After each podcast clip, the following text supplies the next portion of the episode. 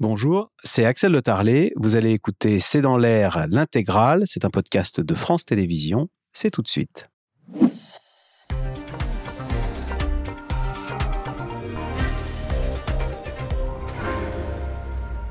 Bonsoir à toutes et à tous. New York était hier la ville la plus polluée du monde les écoliers étaient d'ailleurs priés de rester chez eux. En tout, 100 millions d'Américains respirent un air jugé toxique pour la santé. En cause, les particules fines et la fumée venue du Canada et ces immenses forêts ravagées par des feux, euh, des incendies hors normes. Près de 4 millions d'hectares sont partis en fumée, soit l'équivalent d'une fois et demie la superficie de la Bretagne, et ce alors qu'on est qu'au début de la saison des incendies au Canada. Question, pourquoi ces méga-feux et pourquoi si tôt dans la saison?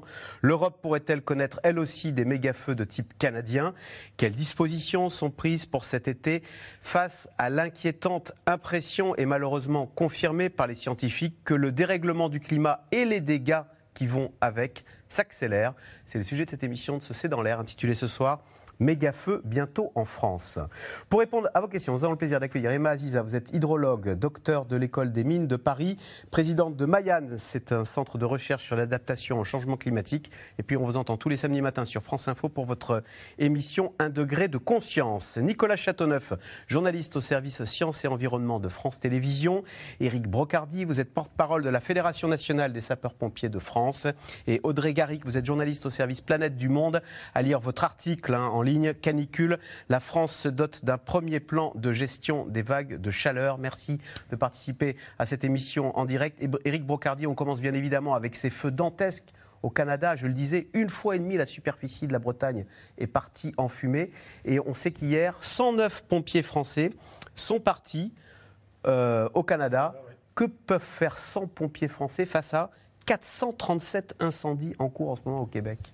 Ce qu'ils font déjà, c'est venir en soutien de nos collègues canadiens, bien entendu, qui sont déjà sur le front depuis un long moment. Donc il y a tout un système de relève qui est effectué. Et puis surtout se prépositionner sur des zones qui sont impactées par les incendies, mais sur lesquelles aujourd'hui euh, on montre très clairement une rupture de capacité euh, sur le sujet de positionnement euh, de l'ensemble des moyens d'attaque ou de lutte contre l'incendie qui se fait ressentir de la part des Canadiens, qui ne peuvent pas être sur tous les fronts. Donc le fait de pouvoir engager des moyens européens, parce qu'aujourd'hui on est vraiment sur une, une solution européenne d'apport et de soutien envers nos collègues canadiens, de pouvoir les positionner dans des zones où jusqu'à présent il n'y a pas forcément les pompiers, ce qui peut parfois euh, amener à des inquiétudes euh, vis-à-vis de la population, bien entendu, parce qu'ils peuvent ne pas se sentir euh, défendus correctement, mais c'est que l'intensité et l'immensité, on va dire, des incendies aujourd'hui font qu'il est extrêmement nécessaire de montrer, un, à la fois de la présence, deux, d'apporter des moyens de lutte qui correspondent, on va dire, au territoire, et de pouvoir mêler justement au travers d'une situation tactique, on va dire, de, de, de lien entre les pompiers canadiens et les pompiers français de pouvoir arriver. S'ils de travailler ensemble, il y a d'abord, j'imagine, une solidarité, mais même un langage commun entre immédiatement, on sait quoi faire. Euh. Autant sur des opérations euh, de type sauvetage déblaiement au travers de l'INSARA, qui est un label qui permet à l'ensemble des pays européens de communiquer sur euh, des situations d'urgence en cas, en cas de, de, séisme, par exemple. Autant au niveau feu de forêt, c'est peut-être plus spécifique. Nous arrivons avec notre savoir-faire technique et notre, notre savoir, on va dire, expérimental en ce qui concerne le, nombre des incendies missions en France, mais qui n'ont rien à voir avec ce qui se peut se passer au niveau du Canada. Mais c'est facile, effectivement, parce qu'on arrive avec beaucoup d'humilité déjà, d'une part, euh, par rapport aux incendies, et on vient vraiment en apport de soutien. Donc, euh, pour chaque pompier déplacé sur le terrain au niveau canadien, il y aura évidemment des Canadiens avec eux pour pouvoir permettre de les orienter, de les, de les aider, puis surtout, techniquement, de mettre en place euh, des lignes d'attaque de front. Et il y a surtout des moyens de forestage qui vont être déployés pour montrer l'action des pompiers, essayer de, de réduire l'intensité. Mais c'est un travail de fourmi au regard des conséquences. Audrey Garrick, ce qui interroge, c'est que c'est tôt dans la saison et puis que c'est le Grand Nord. Enfin, je sais pas, on n'imaginait pas que le Grand Nord soit euh, à l'avant-garde des euh, dégâts provoqués par le réchauffement climatique. Alors, on l'a vu l'an dernier en France, il y a eu des incendies l'été dernier dans le Jura, en Bretagne, des régions d'habitude, ouais. Oui, c'est vrai que jusqu'à présent, on a considéré qu'il y avait certaines zones euh, personne n'était épargné, qui étaient à l'abri. Et aujourd'hui, on se rend compte que non, aucun endroit et ni personne n'est épargné par le changement climatique, ni même des pays comme le Canada, effectivement, des latitudes euh, très élevées. Alors, on s'en était déjà rendu compte en 2021 parce que le Canada avait été touché par un dôme de chaleur exceptionnel. Il y avait des températures jusqu'à près de 50 degrés 49. Le dôme de chaleur, c'était l'été 2021, 50 degrés Celsius. Presque 50 hein, degrés en Colombie Colombie-Britannique, à Lytton, et une ville qui après justement a été décimée par un incendie après les, ces, températures extrêmes. Et là, ça, ça, a vraiment surpris tout le monde, y compris pour le coup tous les climatologues qui ont eu l'impression là que ça allait beaucoup plus vite encore que ce que les modèles prédisaient. Et donc on, sait que le Canada n'est pas à l'abri, mais à chaque fois ça surprend là que de voir euh, des incendies de cette ampleur-là, euh, comme vous disiez 4 millions d'hectares, c'est colossal. Et on voit que même des pays euh, qui se pensaient justement à l'abri du changement climatique ne sont pas. Ils sont obligés de faire appel à d'autres à, d'autres pays pour les aider, que, le, Canada fasse appel même, y compris à l'Afrique du Sud, au Mexique et donc à la France, mais à d'autres pour leur envoyer des, des renforts parce qu'ils n'ont pas assez de sapeurs-pompiers, ils n'ont pas assez de bombardiers, ils n'ont pas assez de mesures pour, euh, bah, pour répondre à tous ces incendies, à tous ces feux partout sur le territoire. Ça montre à quel point on n'est pas prêt à faire face à la catastrophe euh, qui est le changement climatique et qui va aller qu'en s'amplifiant. En fait, on sait que les méga-feux vont encore euh, augmenter année après, d'ici à 2050 et d'ici à 2100. Et la conséquence, c'est que les fumées ont recouvert tout le nord-est des États-Unis. 100 millions, plus d'un million, plus d'un Américain sur quatre euh, respire des fumées jugées toxiques. On va regarder, Nicolas Châteauneuf, des images spectaculaires, d'ailleurs il y en a juste après dans le sujet, mais quelques-unes. Alors à New York, la qualité de l'air est indice 484. Euh, c'est cinq fois le seuil maximum euh. Hein. On dit qu'au-delà de 100, c'est alerte. Là, on est à 484. Euh, ça veut dire quoi? D'ailleurs, les, petits écoliers à New York, on leur a demandé de rester chez eux. Euh, on parle vraiment d'air toxique? Ah bah oui, oui. Là, on est même pour les particules fines, je crois qu'on est monté jusqu'à 10 fois pratiquement le seuil limite de l'OMS. Donc l'air est irrespirable. D'ailleurs, il y a des consignes pour expliquer aux gens comment il faut faire pour essayer de ne pas faire entrer trop d'air vicié à l'intérieur de chez eux. le problème, c'est que tout le monde n'a pas de purificateur d'air, etc. Donc là, on est dans une situation où on, ben voilà, on subit euh, directement euh, un. On sait à quoi ça correspond, un vicié comme ça C'est euh, ah ben là, quand vous y êtes, ça sent d'abord, ça sent le, bois, hein, ça sent la, fumée, et les, gens qui le vivent disent que ça racle la gorge vraiment. c'est très très désagréable. il faut il faut comprendre que en plus là, ça touche des régions qui habituellement n'étaient pas vraiment touchées. Des feux au Canada, il y en a toujours eu. Hein. ces, 30 ou 40 dernières années, on avait même plutôt une tendance à, à la diminution du nombre de feux et et, des aires euh, brûlées. Mais ce qui se passe depuis quelques années, c'est que d'abord la saison est beaucoup plus longue, que ça commence d'abord en juin et puis ça finit même plus tard dans l'année.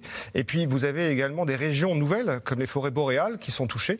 Euh, et la moyenne, si je me souviens bien, c'est 2,5 millions d'hectares brûlés par an. Et là, on est déjà à 4 pour 2023. Euh, Donc on voit que on a quand même de plus en plus d'années exceptionnelles.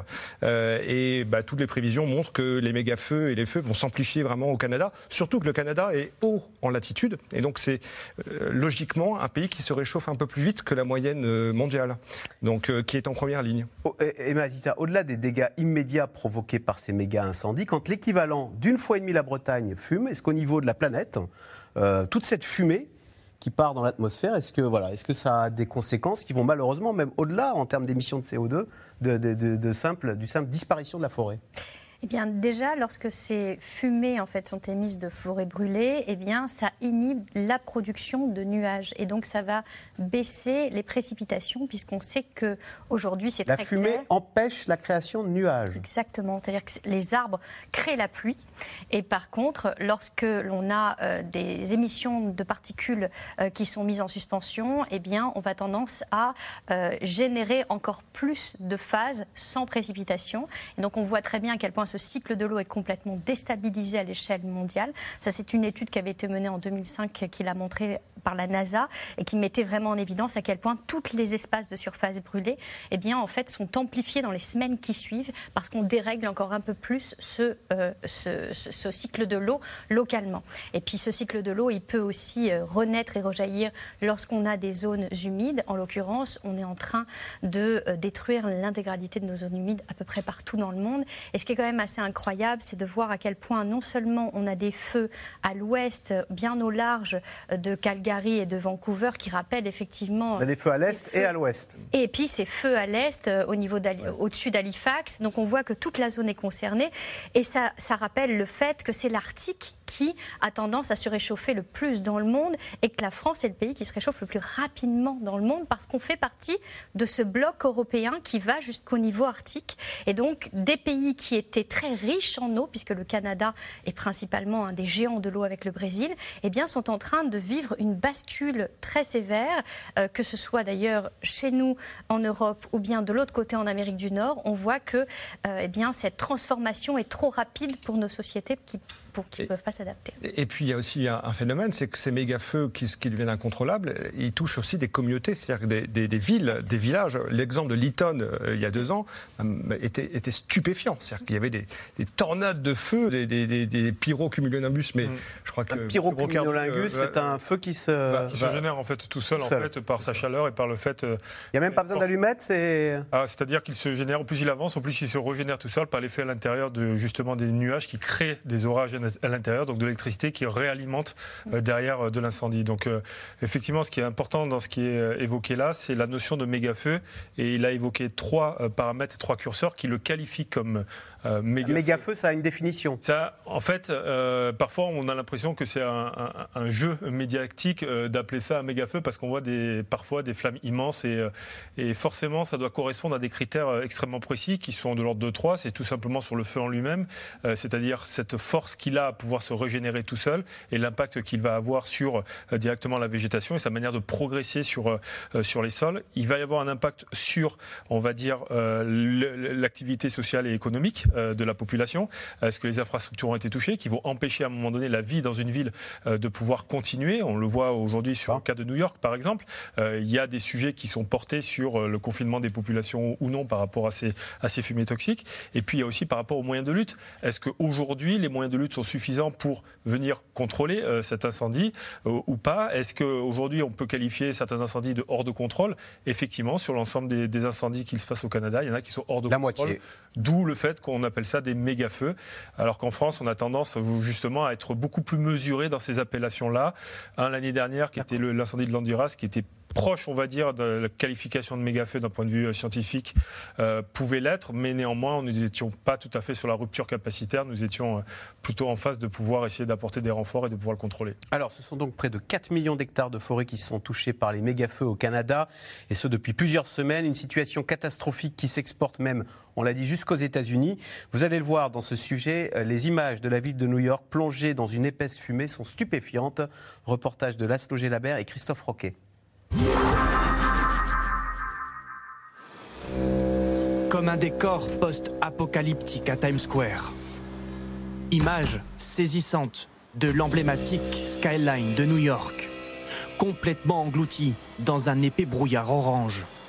Des rives de Manhattan, la statue de la liberté est à peine reconnaissable.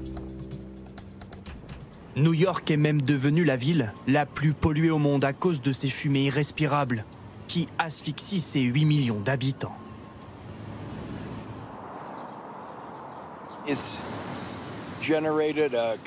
Ça m'a provoqué de l'atout tout au long de la journée.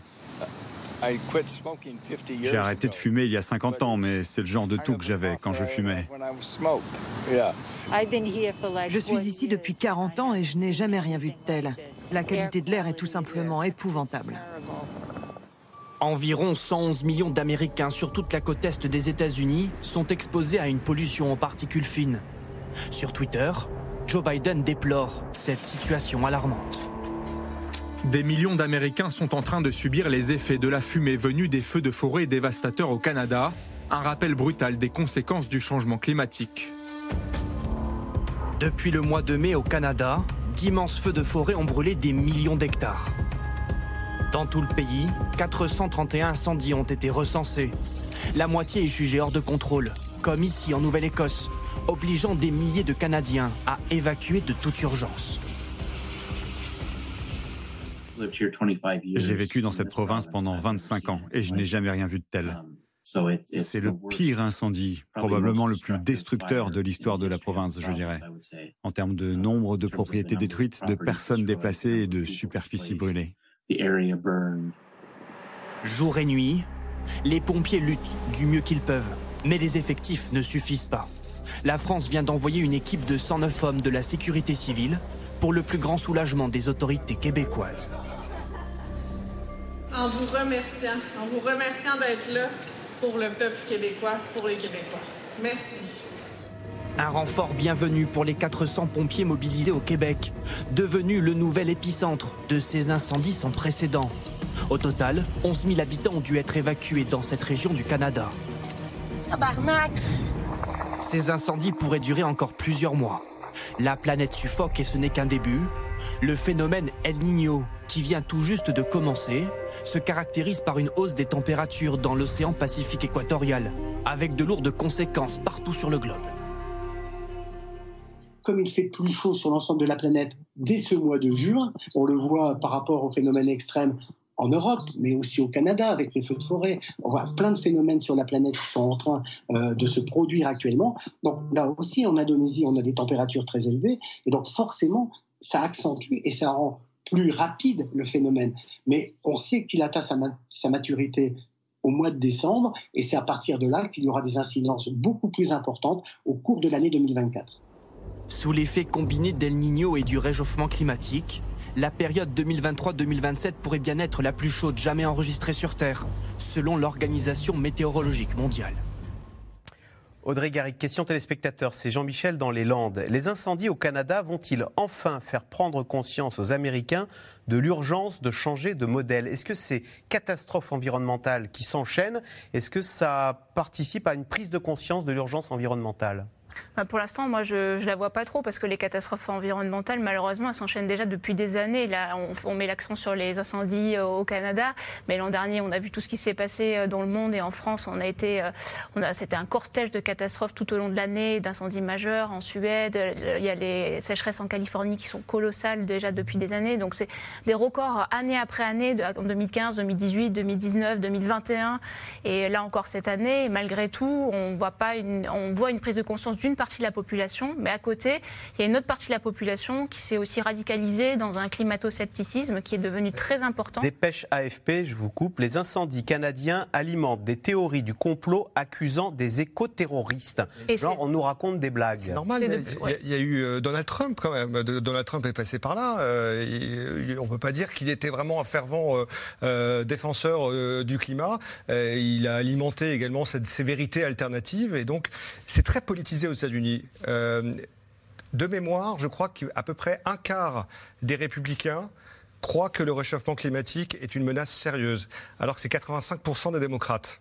Donc ça veut dire qu'en fait, euh, alimenté par le discours de, Trump notamment, euh, vous avez une polarisation politique du réchauffement climatique et vous avez une partie de la population qui pense que c'est une menace sérieuse et l'autre qui considère que c'est euh, sans doute un complot ou en tout cas qu'on nous ment, etc. etc. Donc c'est quand même très très très inquiétant. On s'écarte des faits. Emma Aziza, est-ce qu'on peut aussi concevoir qu'il y a une forme de découragement face à l'ampleur de la tâche qui nous pousse à baisser les bras et à dire bah, profitons du temps qu'il nous reste. Quand j'entends, je, vais citer Marine Tondelier qui a dit la semaine dernière, les enfants qui naissent cette année, en 2023, on ne sait pas aujourd'hui leur garantir que la planète sera encore habitable pour l'année de leurs 30 ans. On se dit bon, bah c'est fini, c'est la fin du monde. Profitons de nos derniers instants et allumons la. Je vais être provocant et allumons la clim tant qu'il y en a. Alors... non, mais est-ce que ça peut exister ce genre de réaction face à on peut avoir du, de la peur, on peut être effrayé par ce qu'on voit. Oui. Je pense que de plus en plus, effectivement, on nous dit bon, de toutes les façons, on est foutu, donc euh, tant qu'à faire, autant s'amuser tant qu'on le peut encore. Et j'ai souvent entendu ce discours-là. J'ai aussi un autre discours qui est celui plutôt de l'éco-anxiété, de beaucoup de jeunes qui ont l'impression qu'on leur vole leur futur et qui tombent dans des situations plutôt de dépression. Et là, j'ai envie de leur dire, ne leur donnez pas votre sourire. Je sais que derrière, beaucoup euh, considèrent les enjeux économiques de manière beaucoup plus importante que les enjeux environnementaux planétaires et que notre futur. Mais si on commence à un moment donné à tous plonger dans des situations de dépression, en fait, on n'y arrivera pas. Et c'est là qu'on a besoin d'action. Certes, l'adaptation va prendre beaucoup de temps. Il y a la question de l'adaptation et la question de l'atténuation. Cette situation-là, euh, on ne la réglera pas par de la technologie. On ne va pas la régler en absorbant le CO2. Vous croyez que ça, c'est un, un leurre que de se dire, ah, mais la technologie va nous sauver Jusqu'à présent, l'humanité a toujours été sauvée par la technologie, les vaccins, euh, et tas de choses comme ça. C'est un leurre très répandu, en tous les cas, dans la conscience des Américains, qui sont persuadés euh, du technico-solutionnisme euh, qui viendra tout résoudre. Euh, on le retrouve aussi beaucoup en France, on le voit très bien sur la question de l'eau. Oh, on va désaliniser l'eau de mer, c'est une solution très simple, facile, il y a de l'eau de mer partout. Euh, on va tout simplement réutiliser nos eaux usées. Euh, c'est tellement à la fois terrible d'imaginer qu'on n'a que ça comme solution parce qu'on n'a pas été capable de protéger notre cycle de l'eau. Euh, donc on, le voit de toutes les façons de manière globale. Je pense Cette fois-ci, le progrès ne nous sauvera pas, c'est ce que vous bah, En tous les cas, ce qu'il faudrait déjà, c'est passer à l'action. C'est-à-dire que cette action-là, regardez, aujourd'hui, on sort dans la rue, il n'y a pas un trottoir qui a changé. Il n'y a rien qui s'est vraiment transformé dans nos villes. Alors qu'on sait très bien qu'on démarre une année à Nino, que les conditions climatiques planétaires vont se transformer, qu'on va être sur un pouvoir réchauffant planétaire et que 2022 dans un contexte refroidissant. Alors, Eric Brocardi, passer à l'action, est-ce que ça veut dire qu'aujourd'hui, il faut être proactif? Par exemple, ces méga-feux qu'on observe au Canada, vous disiez, on a presque eu la même chose l'an dernier dans la, en Gironde. Euh, cet été, euh, est-ce qu'il faut être, est-ce que vous faites des opérations de sensibilisation pour nous faire euh, et concrètes? Ben, C'est-à-dire oui, parce qu'en fait aujourd'hui, il faut quand même transformer ce qui est annoncé, on va dire, en réalisation de manière pragmatique sur le terrain et faire prendre conscience. Et je rejoins tout à fait ce que vous disiez à l'instant, c'est-à-dire qu'on doit être sujet aujourd'hui à pouvoir accompagner, éduquer.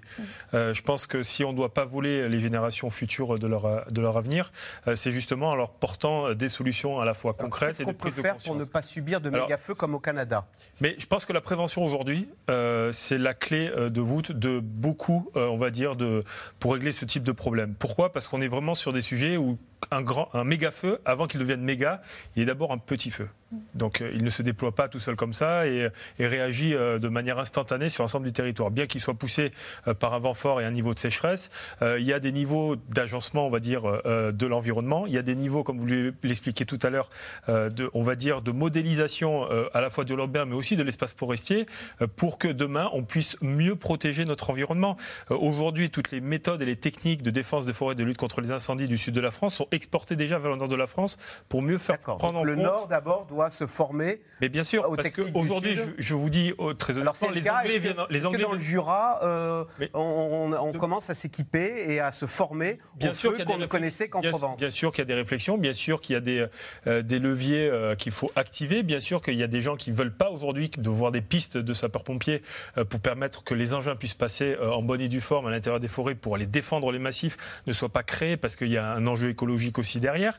Euh, aujourd'hui, le 8 et 9, enfin récemment, on a eu les sapeurs-pompiers anglais qui sont venus en France pour justement apprendre nos techniques et comprendre nos enjeux pour qu'ils puissent l'exporter sur leur territoire. L'année dernière, Londres était aux portes, euh, on va dire, des incendies. Le feu était aux portes de leur maison. Ils n'avaient pas les moyens adaptés. Aujourd'hui, ils commandent des camions français pour venir euh, justement répondre aux obligations euh, des conséquences du dérèglement climatique, qui sont systématiquement dues pour certains à un déclenchement lié à une activité humaine. On le sait, 90% des incendies aujourd'hui. C'est quoi? C'est le mégot de cigarette? Il faut sensibiliser les Français? C'est pas que ça. Vous allez le faire?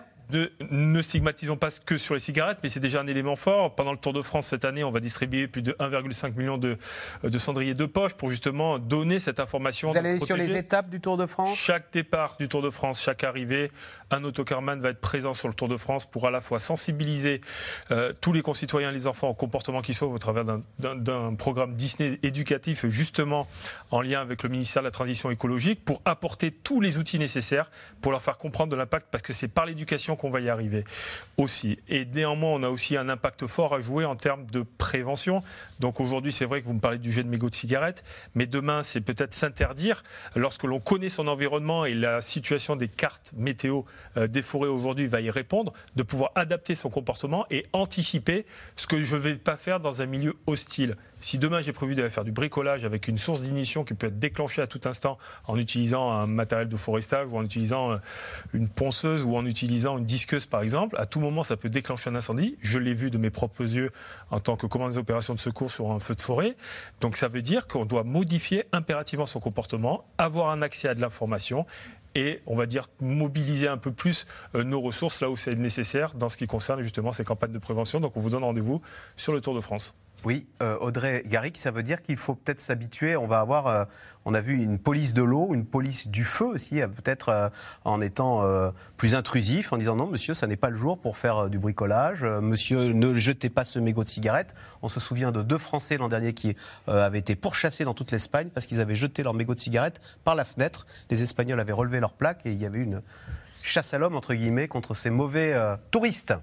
La prévention euh, est effectivement essentielle. L'adaptation est cruciale puisque le changement climatique est là, va s'aggraver quoi qu'on fasse, donc il faut qu'on y fasse, euh, qu'on fasse.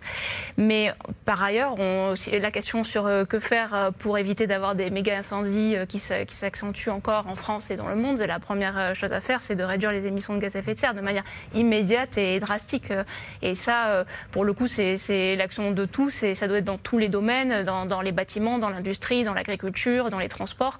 Et là, on en est très très loin parce que nos émissions de gaz à effet de serre mondialement, elles continuent d'augmenter alors qu'elles devraient diminuer très vite dans cette décennie critique. Et ça, on ne le fait pas du tout. Et le problème, c'est que, et là, on parlait des climato-sceptiques. En France, par exemple, ils sont de plus en plus euh, nombreux, euh, y compris depuis euh, l'été 2022 qui a été catastrophique, comme on s'en souvient. Et pourtant, on a eu en masse de plus en plus de gens qui dénigrent les réalités et les constats scientifiques du GIEC, qui sont anti-vax en même temps, qui sont pro-Russie, qui sont beaucoup d'extrême droite. Donc il y a tout un travail à faire de, de, sensibilisation, d'expliquer encore et encore l'urgence climatique et à quel point c'est aujourd'hui qu'il faut réduire les émissions et changer de mode de vie drastiquement et pas attendre que ça empire. Changer de mode de vie. Nicolas Châteauneuf, qu'est-ce que vous répondez à ceux qui vous disent Très bien, il faut réduire nos émissions de gaz à effet de serre. La France, c'est moins de 1% des émissions de gaz à effet de serre dans le monde.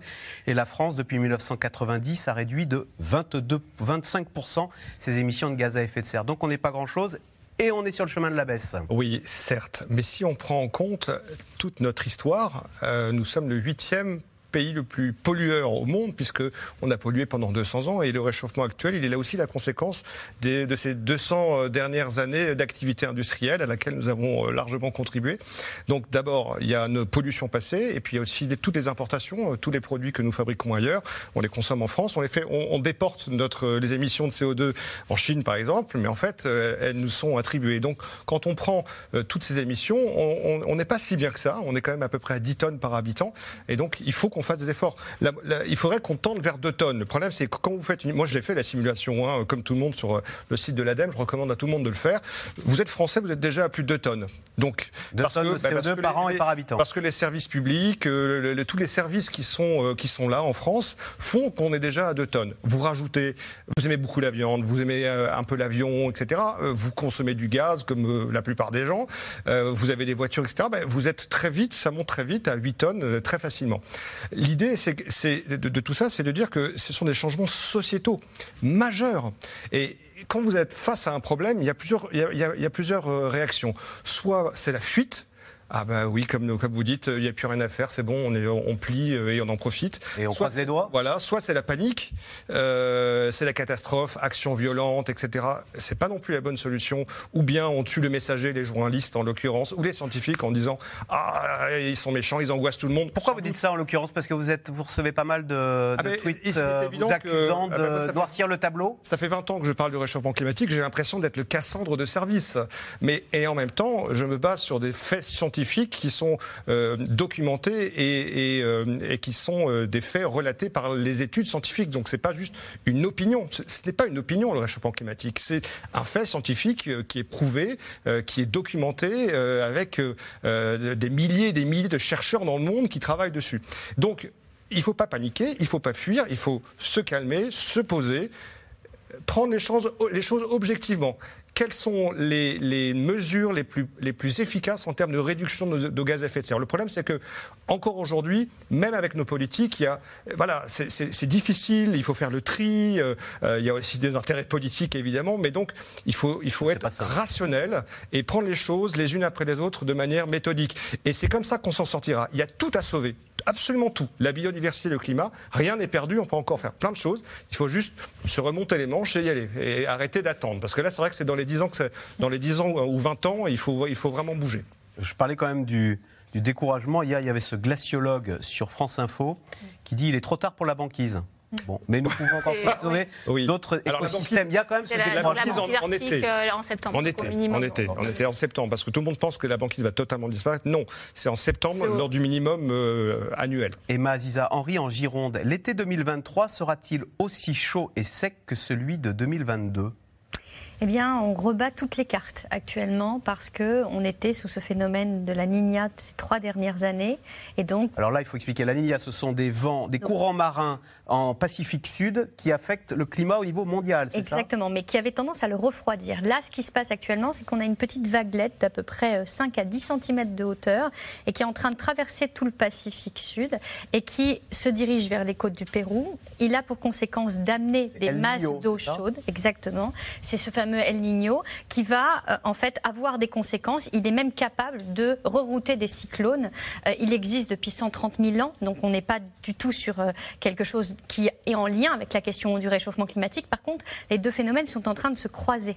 Et donc c'est là où eh bien, on a vécu un été de tous les records l'année dernière. Et cette année va se superposer l'effet El Niño Exactement. qui va rajouter de l'énergie dans la planète. Exactement. Donc on, va vraiment sur une conjonction euh, derrière de, tous ces éléments-là. Est-ce que nous aurons plus d'inondations euh, puissantes comme on a pu l'avoir par exemple en juin 2016 sur le bassin parisien qui avait été une année El Niño très forte Ou bien est-ce qu'on sera plutôt euh, sur une année euh, comme l'août 2003, qui était aussi une année El Niño? En fin de compte, euh, on ne peut pas prédire à ce moment, enfin, ce qui va se passer comme conséquence. Ce que l'on sait, c'est qu'il va y avoir une bascule qui va se faire dans les deux prochaines années. Ce que l'on peut faire, c'est tout de même essayer d'analyser l'intégralité de nos territoires, essayer de comprendre en quoi ils sont vulnérables, essayer au moins de travailler cette vulnérabilité. Aujourd'hui, on développe effectivement de la forêt en France, mais c'est principalement de la monoculture. Cette monoculture, lorsqu'on la coupe, eh bien ensuite on l'envoie en Chine pour la transformer en copeaux parce qu'on n'a pas assez de scierie en France. En fait, on manque de cohérence dans toutes nos actions. Et pour autant, je voudrais peut-être dire une petite chose positive. Moi, je reviens de Colombie. J'ai vécu pendant presque un mois avec euh, des Indiens Kogi, qui sont la dernière société précolombienne euh, encore existante. Et j'ai vu deux types de territoires. J'ai vu des territoires massacrés par, d'un côté, un barrage, deux degrés d'augmentation en six ans, euh, une faune qui s'effondre et des arbres qui tombent tout seuls dans toute la vallée où tout disparaît. Et j'ai vu aussi eh bien, des terres restituées à ces peuples autochtones et j'ai vu renaître des sources, rejaillir de, la, des forêts comestibles parce que la nature est résiliente. Faut-il qu'on la laisse respirer? C'est ça le problème dans le monde, c'est qu'aujourd'hui on ne laisse rien respirer et moins nulle de part.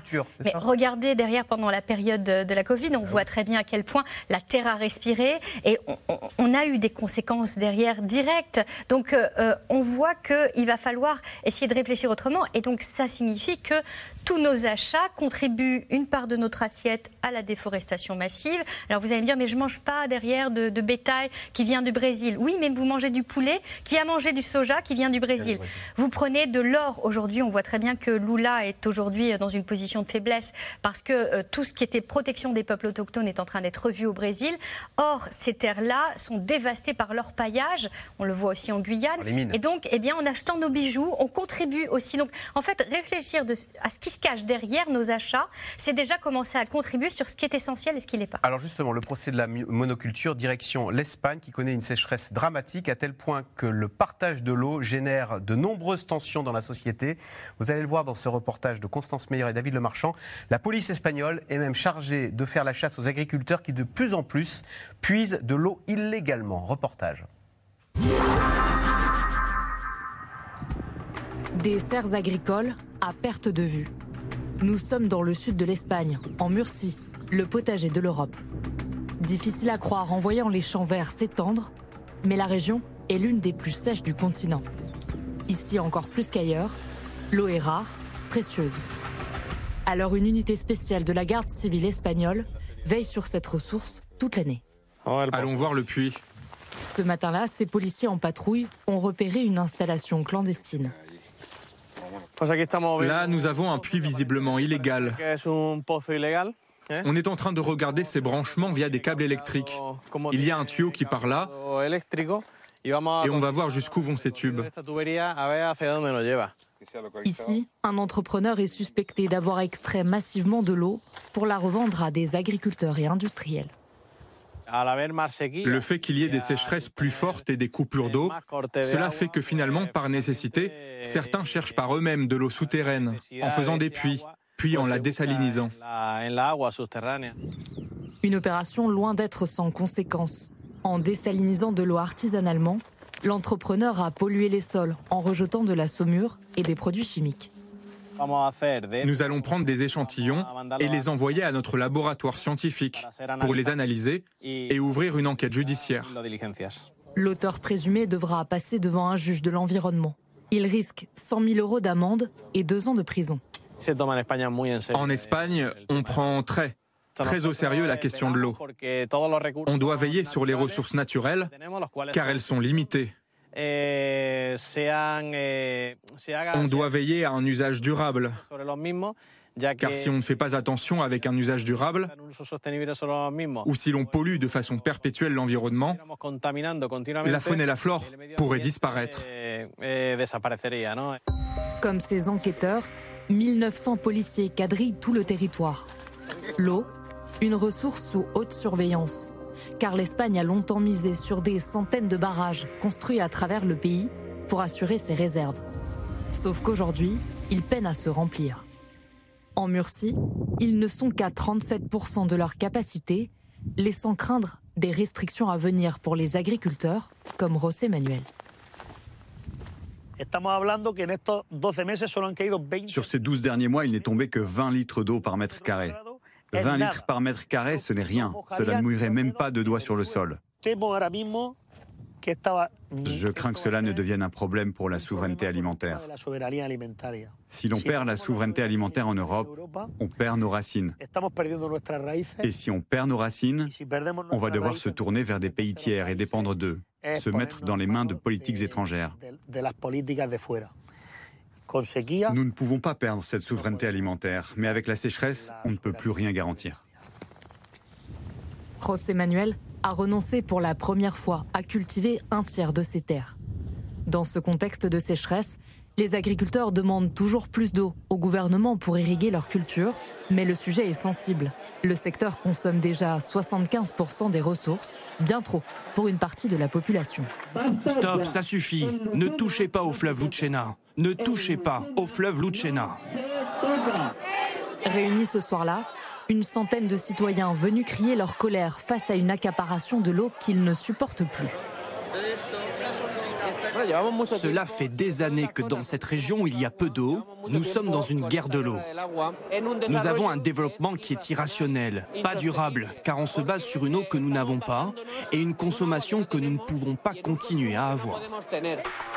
Confronté à l'une des pires sécheresses de son histoire, le gouvernement espagnol a débloqué une enveloppe de plus de 2 milliards d'euros. Des fonds pour construire de nouvelles usines de désalinisation d'eau de mer et de recyclage des eaux usées. Un plan d'urgence pour un enjeu vital. Audrey Garrick, on entendait dans le sujet un agriculteur espagnol s'interroger sur la souveraineté alimentaire. C'est vrai que on, avait coutume d'appeler l'Espagne le potager de l'Europe. Euh, nos fraises, nos melons, nos tomates, tout vient de l'Andalousie. Oui, parce que depuis les années 60, en fait, l'Espagne s'est développée comme ça, de pomper de plus en plus euh, les, nappes phréatiques pour euh, avoir euh, développé l'agriculture et une agriculture qui est irriguée. Ils ont aussi construit énormément de, barrages, ils ont asséché des lagunes. Et donc c'est un pays en fait qui, qui, et à un moment, la nappe phréatique, quand il n'y a plus rien, eh ben, les écosystèmes ne peuvent pas se retourner quand il y a des sécheresses ou des canicules, parce que c'est un pays qui était déjà un petit peu aride dans le sud, en Andalousie euh, même avant, mais en fait il y avait toujours des réserves pour pouvoir se retourner en cas de sécheresse ou de canicule. Et aujourd'hui c'est plus le cas. Et aujourd'hui on a une, une, situation catastrophique où les trois quarts du territoire sont menacés de désertification parce qu'on a tellement tellement pompé l'eau qu'on avait qu'il n'y a plus de réserves. Et quand on est dans des cas comme aujourd'hui avec le changement climatique, avec des températures extrêmes, la 40 degrés euh, fin avril, c'est énorme. Et euh, des sécheresses, deux ans et demi de sécheresse, eh ben, il n'y a plus de, réserve et donc on ne sait plus euh, euh, comment continuer à avoir à, la fois de l'eau bah, pour les, consommateurs, de l'eau pour les industriels, pour l'agriculture. Donc c'est énorme toutes ces surfaces irriguées et donc c'est là où on peut parler effectivement de guerre de l'eau parce que tout le monde en a besoin et on se rend compte que bah, cette ressource elle n'est pas inépuisable. En fait, il y a un moment, c'est pas l'eau qui recoule du robinet. Il faut faire attention, il faut veiller à, à, comment la partager, à comment la préserver et c'est pas du tout ce qui a été fait en Espagne mais pas non plus en France euh, ces dernières euh, décennies. Emma Aziza, on parlait tout à l'heure du dôme de chaleur au Canada. Eh le Canada, on l'a découvert à cette occasion, c'est le premier producteur mondial de graines de moutarde. Et c'est suite à ce dôme de chaleur qu'on a eu les fameuses pénuries de moutarde partout dans le monde.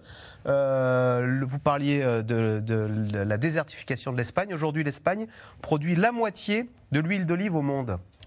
Est-ce qu'il va nous arriver avec l'huile d'olive, ce qui nous arrive avec la moutarde et d'autres euh, fruits et légumes? Il y a deux problèmes euh, qui, se, qui se rejoignent. D'un côté, euh, la manière dont on a traité les terres. Et effectivement, on a pompé massivement, tellement qu'aujourd'hui, quand on vient pour arroser ces tomates, c'est pratique, elles sont directement salées. Tellement on va chercher loin de l'eau. Mais en réalité, ce biseau salé, en fait, a tendance à remonter.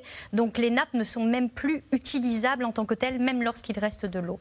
Donc ça, c'est une première chose. Et effectivement, ça, vient se joindre à un changement climatique global qui s'explique localement par un renforcement de l'ampleur et de la puissance de l'anticyclone des Açores qui, d'après une étude, euh, montre des projections, d'ici 20 ans, ne fera plus ni de vignes ni d'huile d'olive en Espagne. Les oliviers, ce sera désert et la vigne et les oliviers vont disparaître d'Espagne. Exactement. Et donc, on voit très bien à quel point eh bien, il y avait des accords, par exemple, entre l'Espagne et le Portugal, qui permettaient d'alimenter en eau une partie du Portugal, qui sont en train d'être remis en question. Et c'est le cas partout dans le monde où ces accords transfrontaliers, en fin de compte, ne marchent plus dans un contexte de changement climatique. Nicolas Châteauneuf, accord transfrontalier qui ne marche plus parce que chacun veut son eau. Est-ce que partout dans le monde, il faut s'attendre ainsi à des batailles de l'eau? Je disais que le, à Barcelone, les habitants ne veulent plus de touristes parce qu'ils disent écoutez, il n'y a pas assez d'eau pour les touristes. Euh, l'eau, on se la garde. C'est pour ben, les Barcelonais. Ben, quand, la ressource euh, disparaît, euh, tout le monde se l'arrache. en Espagne, en plus, vous avez un système de, barrages et de, de, canaux qui prennent l'eau du Tage, notamment, et, et c'est l'eau du Tage en fait qui sert à irriguer également, en plus des nappes phréatiques, les, différentes cultures. Mais à certains endroits, le Tage, vous pouvez le traverser euh, pratiquement à pied, euh, alors que c'est un fleuve normalement très puissant. Et donc, vous avez euh, qui doit utiliser cette eau? Les, touristes, les agriculteurs. il faut peut-être pas oublier aussi la nature. Il y a des, parcs naturels, par exemple, dans le sud de l'Espagne, près de Séville. On, a donné l'autorisation aux agriculteurs d'aller pomper la nappe phréatique, mais le parc naturel va donc s'assécher. Moi, en 2009, j'étais allé en Australie lors de la sécheresse euh, millénaire, entre guillemets. Euh, c'était une sécheresse absolument terrible. Le régime euh, climatique de l'Australie est un peu particulier, mais je me souviens très bien avoir rencontré des fermiers qui euh, devaient vendre aux enchères leurs fermes, leurs outils. Ça faisait 50 ans qu'ils étaient là et ils, étaient, ont été réduits à vendre aux enchères leurs tracteurs, leurs fermes, etc., leurs arbres, leurs abricotiers, etc. Ils étaient le long du fleuve Murray-Darling qui était à sec et tout le monde s'arrachait les, droits euh, de pomper dans le Murray-Darling. Et c'était une bourse, en fait, euh, pour acheter des droits de, de pomper l'eau. Et c'était absolument terrible. Il y avait des communautés entières, par exemple des petits villages au fond, fond d'Australie qui avaient des grands lacs. Là que moi j'ai marché dedans. Il y avait des, des montées, c'était, c'était du, désert avec des poissons asséchés un peu partout. Et c'est vrai qu'il faut s'attendre à ce que cette eau elle, elle soit euh, plus rare. Donc il va y avoir une bataille de chiffonniers pour en avoir. Et surtout, il va falloir réguler. Pour éviter la guerre de l'eau, il faut surtout réguler et, surtout diminuer notre consommation. Et alors, Nico, euh, Eric Brocardi, on sait qu'en Australie, il y a des sécheresses épouvantables suivies d'inondations tout aussi épouvantable.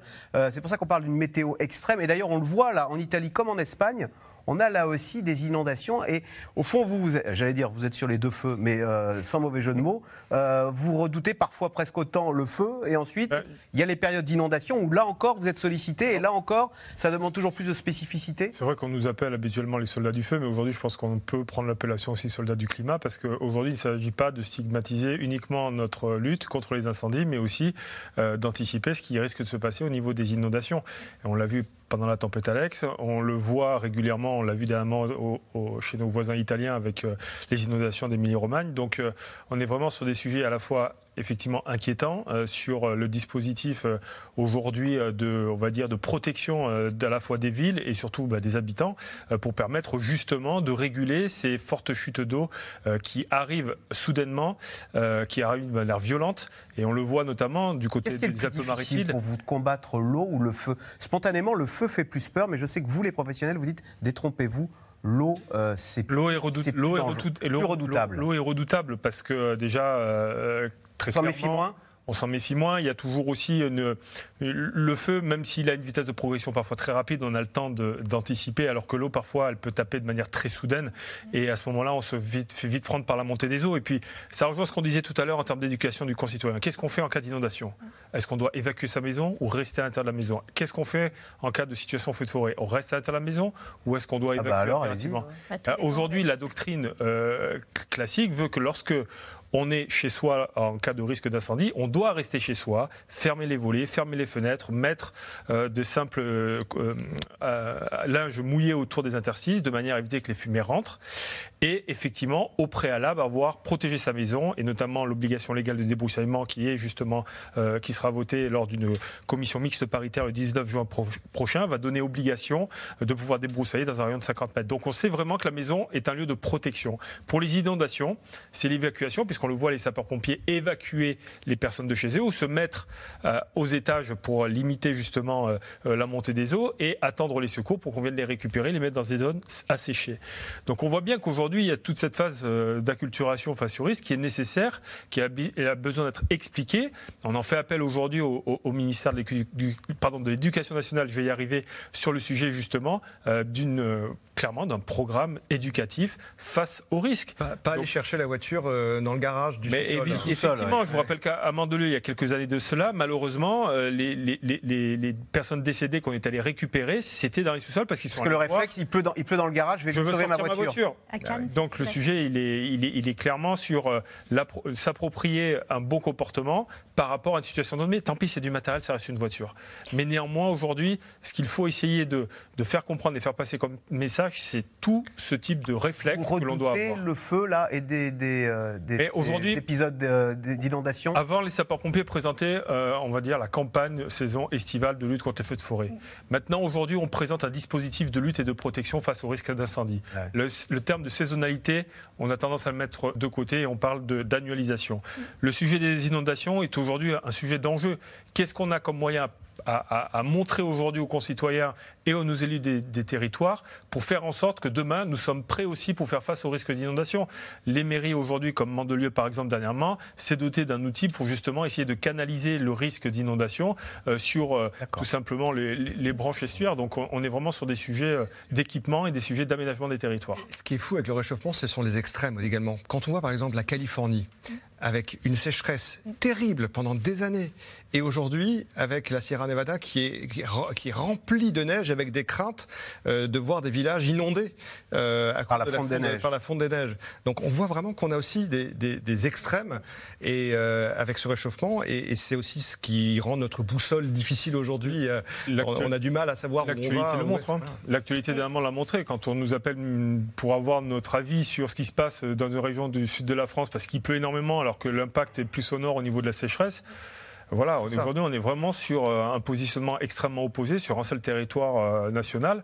Et du coup, on doit faire face à tout cela. Alors, la France, elle aussi, commence déjà à avoir chaud en ce début du mois de juin. Hier, le ministère de la Transition écologique a dévoilé un plan canicule pour s'adapter à des étés aux températures records. L'année dernière, notre pays a d'ailleurs connu son année la plus chaude jamais enregistrée. Sujet de Nicolas Bidard et Erwan Ilion. C'était l'un des gros titres de l'actualité l'été dernier. La canicule est bien là.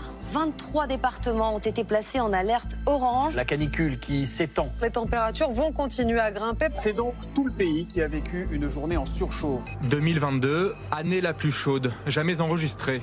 Trois canicules dont l'une dès juin, un record de 33 jours de vagues de chaleur et 11 000 décès. Voilà ce qui a poussé le gouvernement à réagir avec l'annonce d'un plan canicule identification des îlots de fraîcheur, envoi de SMS aux citoyens pour rappeler les bons gestes et recensement des personnes vulnérables. On a aujourd'hui, depuis 2003, des registres communaux pour que les personnes fragiles s'inscrivent. Encore faut-il qu'elles le fassent 5% seulement. Comment on améliore à la fois la connaissance et l'inscription? Il y a trois mesures dans ce plan de gestion des vagues de chaleur. Une, pour faire en sorte que les jeunes qui sont en SNU puissent être mobilisés pour faire les inscriptions, une qui va concerner les tuteurs ou les curateurs, et puis une expérimentation qu'on lance avec la poste où les facteurs vont faire en sorte d'aller déposer des flyers, d'aller donner les informations parce qu'on est convaincu que cette présence humaine, elle peut être aussi de nature à améliorer ce niveau-là. Un plan reposant surtout sur de la prévention. Pas de quoi convaincre les écologistes qui voient là des mesurettes sans aucune réforme structurelle et donc pas à la hauteur des enjeux climatiques. Les épisodes de chaleur vont se traduire par une vulnérabilité accrue et par des morts. Et donc le fait de répondre avec des moyens euh, cosmétiques, de dire bon ça y est on l'a fait, euh, on a mis un numéro vert ou, euh, on va augmenter le nombre de visites, ça ne va pas changer grand-chose à la chaleur que vont ressentir les seniors isolés cet été. Tout l'été, nous allons regretter le fait d'avoir des toits en zinc, noirs, qui absorbent la chaleur et la gardent la nuit. C'est la même chose sur eh bien, les volets, les persiennes, sur le fait de pouvoir tendre dans nos rues des ombrages. Tout ça s'anticipe et on est en juin et c'est trop tard, tout simplement, à nouveau. Les communes, elles, n'ont pas attendu les consignes de l'État pour s'adapter et se transformer.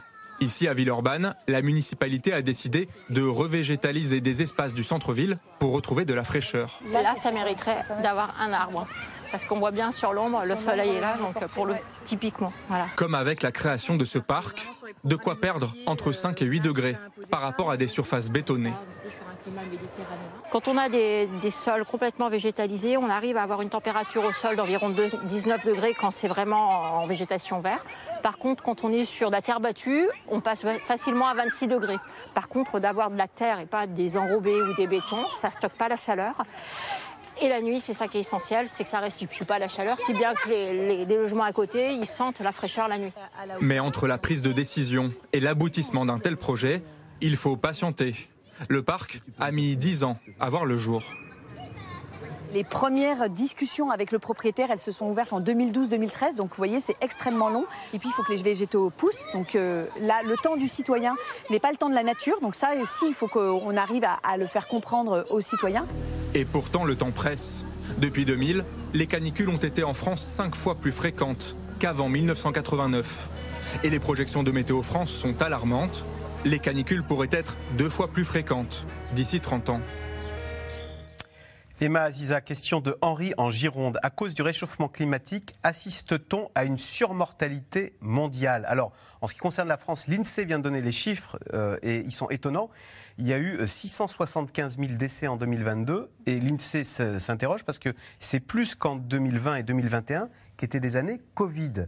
Donc l'INSEE se demande si effectivement c'est pas la canicule de l'été dernier qui euh, expliquerait cette surmortalité de l'année 2022. Effectivement, on nous a donné des chiffres hein, de type 11 000 décès. On les a eu plutôt au mois de septembre-octobre. On les a absolument pas eu durant tout l'été, alors qu'on voyait très bien ces pics et on sait très bien qu'à chaque canicule, on va avoir une accélération du risque de surmortalité. Aujourd'hui, plusieurs études permettent de définir qui sont les personnes vulnérables. Euh, déjà, on est beaucoup moins vulnérable lorsqu'on a un espace vert à côté de chez soi. C'est une étude qui a été menée sur la petite et la grande couronne qui le montre. Donc, il va falloir massifier ces espaces verts, ces corridors qui permettent de respirer, qui permettent à l'arbre de transpirer, qui est le meilleur des climatiseurs. Le problème, c'est qu'on a essayé, notamment dans des grandes villes françaises, à euh, planter un maximum d'arbres, mais on s'est retrouvé avec des arrêtés préfectoraux euh, deux mois après, et ces arbres sont morts sur pied.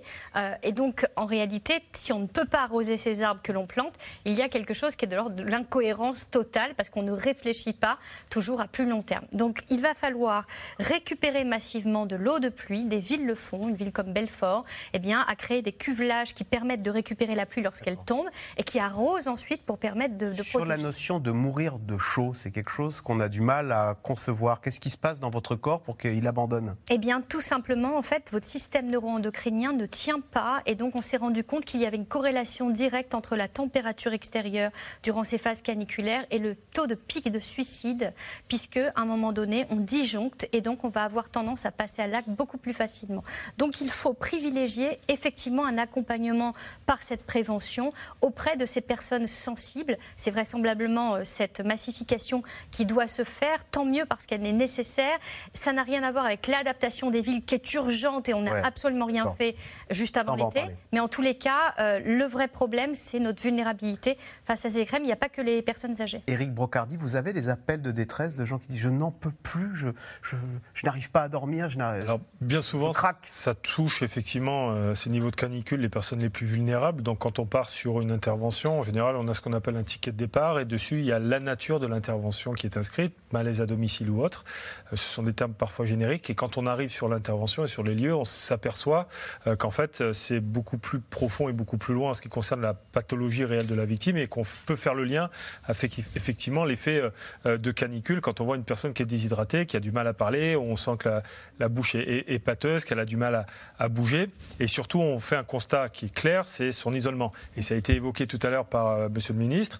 Euh, le fait d'avoir une personne isolée aujourd'hui euh, rend plus vulnérable cette personne-là par rapport aux effets de la canicule.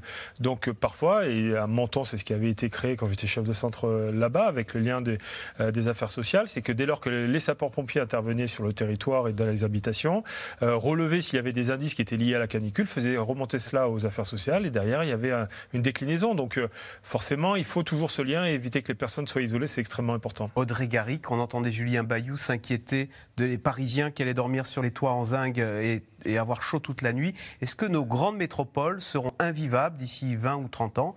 Euh, parce qu'elles n'ont pas du tout été conçues pour subir des températures de 50 degrés bah, À ce stade, c'est ce qu'on craint. Après, on a encore quelques, j'espère, du temps pour euh, s'y préparer. Mais effectivement, il y a ce qu'on appelle l'îlot de chaleur urbain qui fait que, toute la chaleur est emmagasinée tout au long de la journée par euh, le fait que c'est des surfaces extrêmement minérales avec du béton, avec très peu de terre, avec très peu d'arbres, avec des toits qui sont en zinc qui gardent la chaleur. Les beaux toits parisiens, il va falloir s'en passer. Bah, Peut-être qu'on envisage. Et aussi toute la circulation automobile et tout ça, ça fait de la chaleur et donc et la nuit ça se restitue. C'est au moment où on devrait, les organismes devraient se reposer qu'en fait il fait encore extrêmement chaud dans ce qu'on appelle les nuits tropicales quand c'est plus de 20 degrés et à aucun moment on peut récupérer.